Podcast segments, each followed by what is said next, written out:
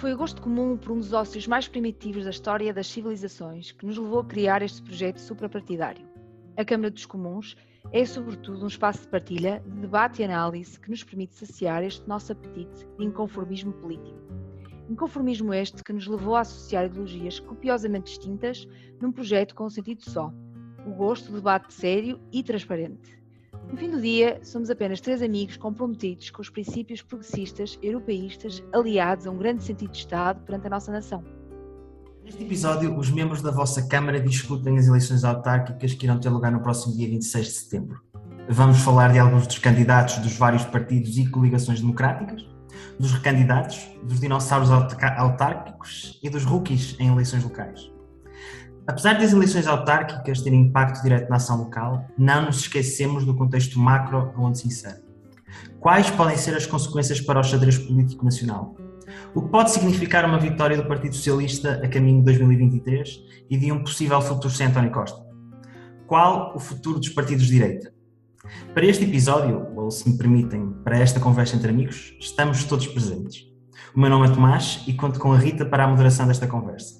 Connosco vamos ter o Elísio, o Bernardo, a Beatriz e o José Pedro. Obrigada, Tomás.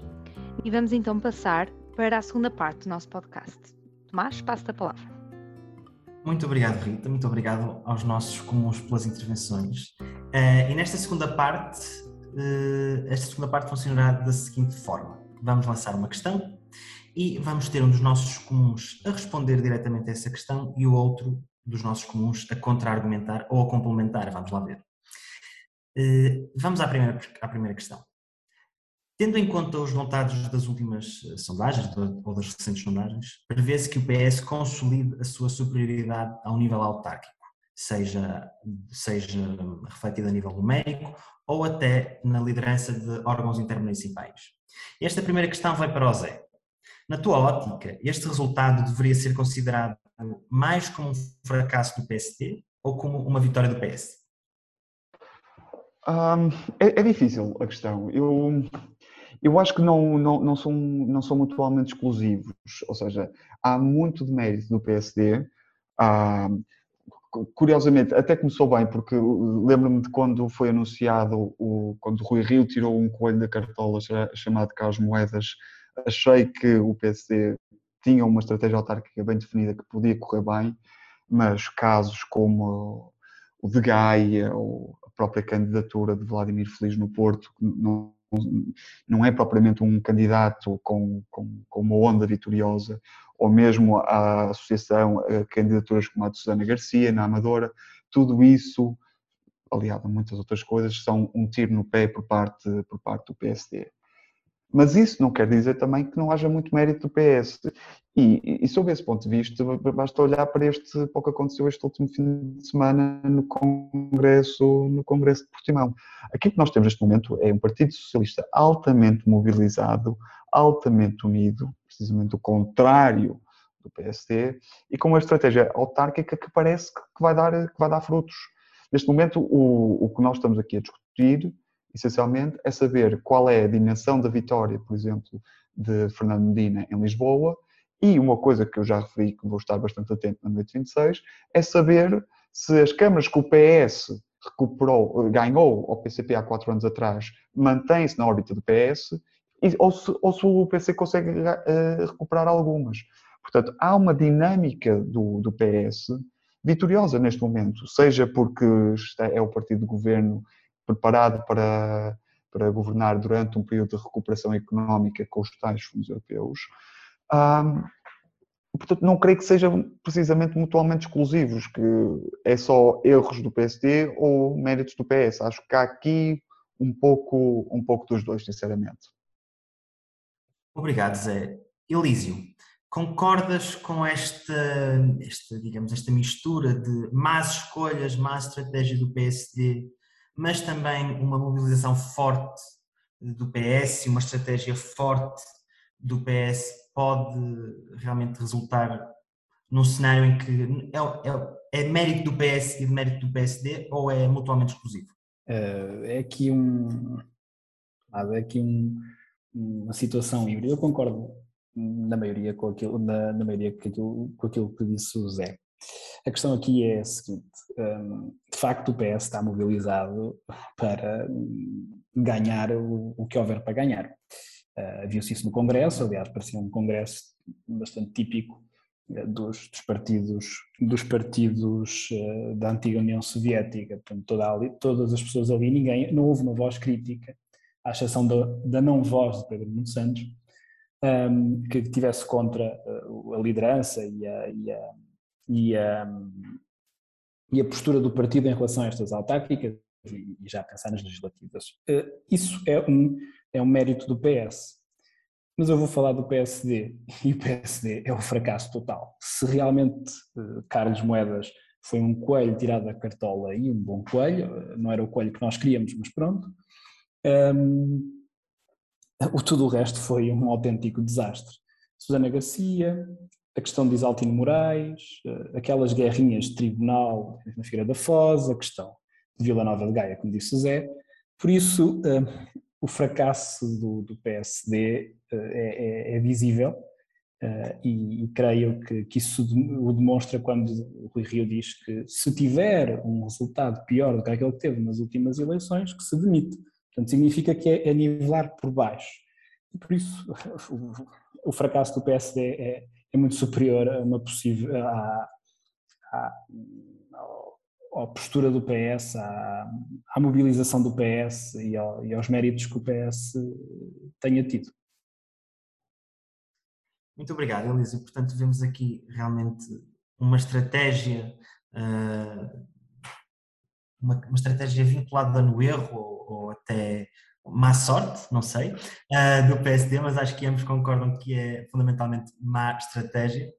Uh, mas também Força, Mas, se, se, se, me permites, há, aqui também uma coisa que é preciso uh, realçar, que é muito mal vai, vai um partido, no caso o PSD, quando de facto não consegue arranjar nomes fortes para grandes autarquias do país, certo? E não, não nos esqueçamos que, por exemplo, no, no caso do Porto, pela segunda vez consecutiva, estamos a falar de um candidato que é, na sua maioria, altamente desconhecido da, da população. Não, não, não falo só da, da população portuense, mas também da, da população portuguesa.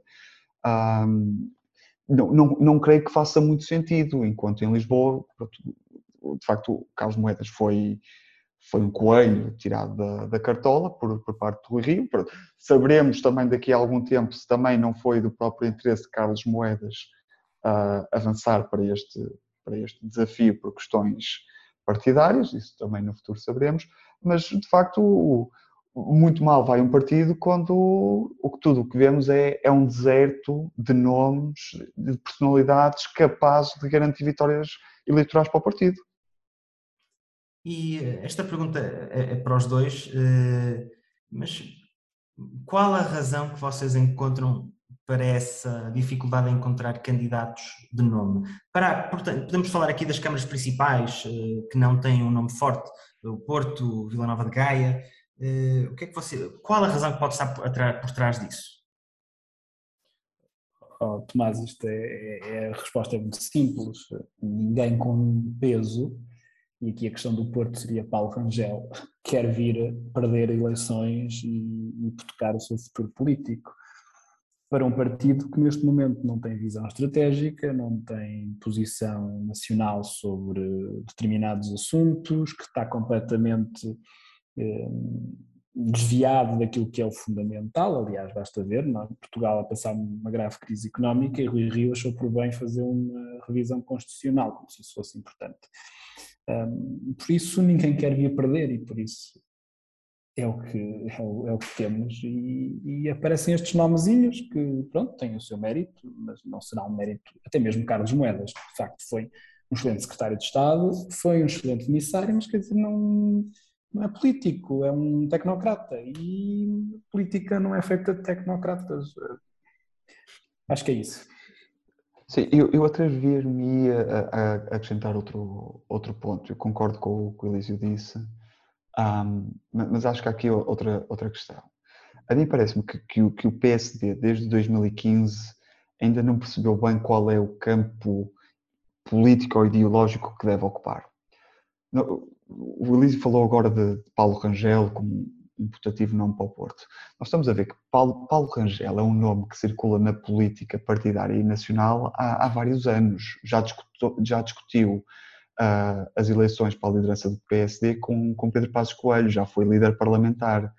Portanto, daquilo, aquilo que mais me surpreende é esta incapacidade, depois de 2015, do PSD se, se definir como um, ter encontrado o seu, o, seu, o seu espaço. Pedro Passos Coelho, claramente, era de uma direita uh, mais, mais, liberal. Podemos discutir se implementou ou não um programa liberal em Portugal, mas isso é outra, é outra discussão. Mas depois de, de 2015, claramente não, não estava nas preferências da, da população portuguesa. E Rui Rio, tendo à sua direita um partido liberal como a Iniciativa Liberal, sendo ele sempre um social-democrata, veio-se colocar ali no meio, eh, basicamente no campo do PS, de facto não se consegue perceber bem o que é que é este PSD, é apenas um, um PS versão laranja. Uh, eu acho que isso também é capaz de afastar muitas pessoas que não conseguem, não veem realmente as suas posições de direita, centro-direita, centro-direita naquilo que é o atual PSD. E, portanto, há, há uma incapacidade crónica que foi muito clara nestes últimos anos do PSD se, se renovar, de trazer novos quadros.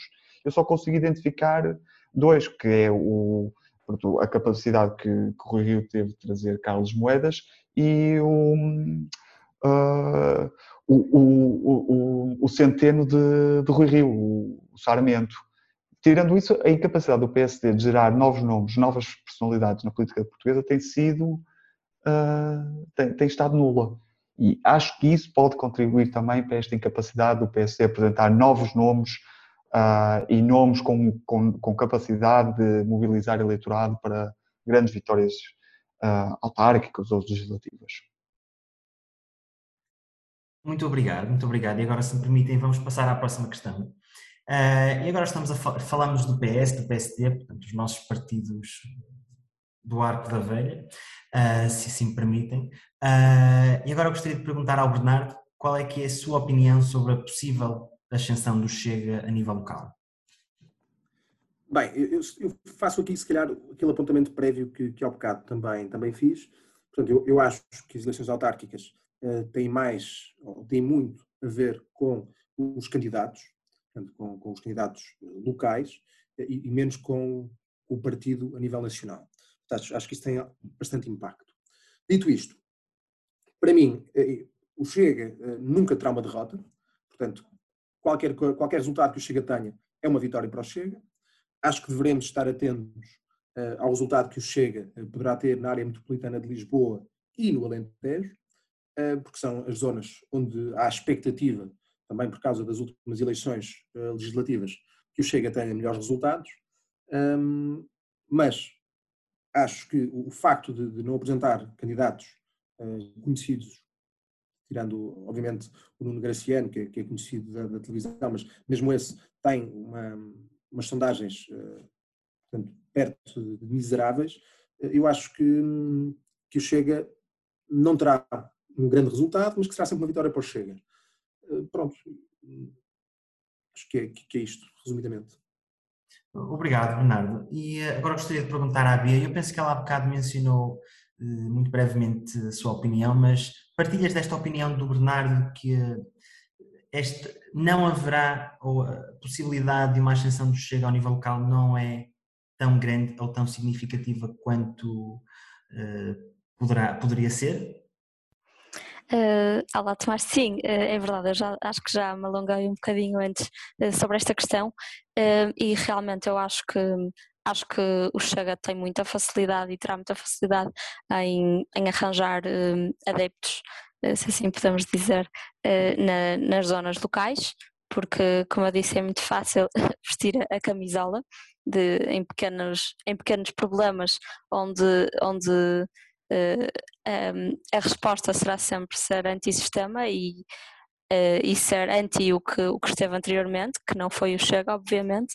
Um, quanto à questão de, de, de não haver uh, propriamente candidatos conhecidos, também concordo. E, como eu tinha dito, realmente acho que o Chega é, é, o, é o André Ventura, portanto, acho que acho que a campanha já está a ser feita desde o momento em que, em que André Ventura um, começou a fazê-la por si próprio, uh, portanto acho que, mas se calhar discordo do Bernardo no sentido em que acho que acho que isto pode ter algum impacto, acho que isto pode ser um reflexo do que seguirá nas próximas eleições, uh, mas concordo quando diz que, e acho que já o tinha dito, que será sempre uma vitória e, e cada conquista será sempre uma vitória para André Ventura.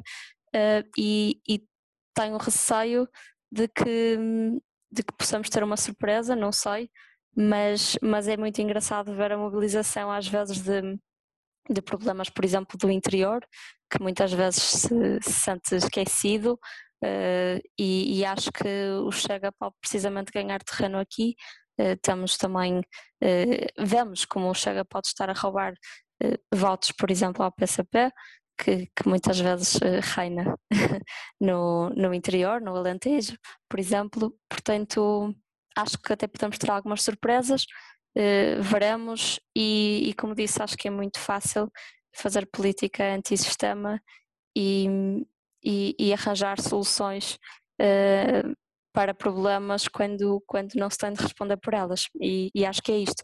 E queria só fazer um pequeno apontamento quando, quando falaram na questão anterior quanto, ao, quanto ao PSD. Um, eu concordo com as questões factuais da, da escolha do candidato. Acho só que nós temos muito. Acho que temos aqui a questão de escolher entre alguém que seja eh, um galvanizador ou, escolher alguém que seja que venha chamar gente por ser conhecido. E depois temos a questão também da competência e do mérito.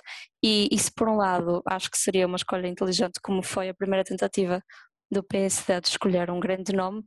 Por outro lado acho que também eh, não podemos esquecer que, que a competência eh, é e devia ser sempre a base das escolhas e, neste caso o candidato à Câmara do Porto, Vladimir Feliz, foi vice-presidente eh, da Câmara Municipal do Porto, portanto acho que isto também não deve ser esquecido uh, e às vezes acho que a política peca precisamente por escolher caras e não escolher uh, currículos neste sentido, se calhar. e era um bocadinho por aqui. Muito obrigado, muito obrigado pelas vossas intervenções. Uh, e agora gostaria de passar a palavra para a Rita para a, nossa, para a próxima e última parte desta, deste nosso episódio. Obrigada, Tomás. Então, agora para terminar, vamos ter aqui uma atividade surpresa bastante simples, um, ehm, que vai puxar pela criatividade dos comuns. Então, uh, vamos dizer aqui nomes de candidatos um, ehm, a câmaras e um, vocês têm que pensar numa, na primeira palavra que vos vem à cabeça para descrever ehm, a pessoa. Ok? Pronto, vamos lá. Vamos então. Zé, estás preparado? Vais ser o primeiro. Força. Fernando Medina. Olha, para Fernando Medina, sempre que sai uma notícia no jornal sobre Fernando Medina, há sempre um. Quando, quando se fazem assim, um enquadramento sobre o seu, o seu percurso, há sempre uma palavra que, que surge e que eu gosto muito, que é Delfim de António Costa. Portanto, eu acho que vou por aí, Delfim. Bem. Elísio. Rui Moreira. Liberalismo. Bia. Carlos Moedas. Oh, vá, Bia. Eh, eu achei que usei a escolher KGB ou FSB, mas, mas foi mais, mais equilibrado.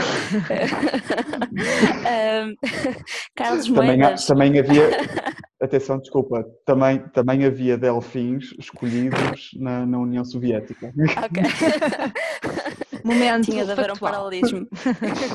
ok, eh, Carlos Moedas, hum, eu diria futuro, por duas razões. Porque, primeiro, eh, como sabem, foi comissário para a investigação, ciência e inovação e acho que é um visionário. E, e por outro lado, digo futuro também porque acho que é uma oportunidade perdida para o futuro, eh, porque apesar de ter aquele lado de ser menos conhecido, e, e acho que seria um salto um salto para a frente que o PS daria em ter uma pessoa assim dentro e em ação no partido. Muito bem. Bernardo, Eduardo Vitor. Bem, Rita, eu, eu diria competência. não tenho aqui que explicar muito, mas, mas competências que se deve lá Zé, Isaltino Moraes. há, há um sem número de adjetivos que podem descrever Isaltino Moraes. Eu, eu, eu, se calhar não vou com aqueles mais fáceis, uh, que descrevem o seu passado mais recente. Uh, vou, vou simplesmente por dinossauro, para não ferir suscetibilidades. Caso tenhamos leitores e ouvintes uh, a partir do Conselho de Oeiras. Olá a todos. Então, politicamente correto, muito bem. Elísio, esta foi escolhida a dedo para ti. Santana Lopes. Ah, oh, Rita, isto não, não, não, é uma palavra, tem de ser uma, um texto, uma composição com, com duas páginas. Santana Lopes é de facto, sei lá, é muito complicado. Também estaria eh, em igual número de adjetivos de Isaltino Moraes, mas diria um catavento, maior até, maior até do que o nosso Presidente da República. Se, me permite, Elísio, eu acho que o número de páginas com adjetivos de Santana Lopes deve ser mais ou menos igual ao número de páginas que o seu currículo ocupa. Boa, bom paralelismo. então, Bia, preparada? Sim, força. Alexandre Poço. Ok. um, se calhar estavam à espera que dissesse meias laranja ou missão impossível, mas, mas acho que vou dizer rejuvenescimento uh, porque acho que acho que que o Alexandre ainda não tem sequer 30 anos e acho que, que realmente que ele, que ele é, que pode vir a ser uh, uma, uma cara muito importante no PSD e eu pessoalmente admiro-o muito, portanto acho que a questão das meias laranja um, foi só uma chamada de atenção para a pessoa e, e, e, acho que não, não para as suas políticas, portanto acho que acho que devíamos apagar a imagem das meias laranja e ficar com a pessoa e bem, as suas políticas. Se é o futuro do PSD, também vamos já passar a certidão de óbito. Muito, muito bem, e agora o melhor fica sempre para o fim, portanto, Bernardo, Susana Garcia. Bem, eu sei que a Susana Garcia quer fazer tremer o sistema. Eu, para mim, a palavra que a descreveria é, é réplica. E réplica tem dois sentidos. O primeiro é porque é uma réplica do discurso de André Ventura, portanto, antissistema, uh, e a segunda é porque ela é uma. Ou seja, se o sistema é um tremor de terra, ela é uma réplica do sistema, porque ela vem uh, candidatar-se apoiada por partidos do sistema. Portanto, uh, é algo que não faz qualquer sentido e, portanto, eu considero também, para além de uma réplica de André Ventura, é uma réplica do sistema. Muito bem. Obrigada, Bernardo.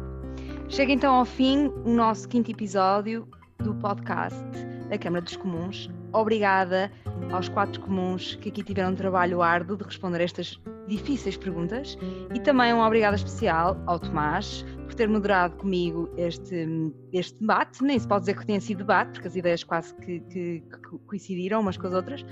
Obrigada aos nossos ouvintes e leitores por nos acompanharem e fiquem atentos porque teremos novidades em breve. Obrigada.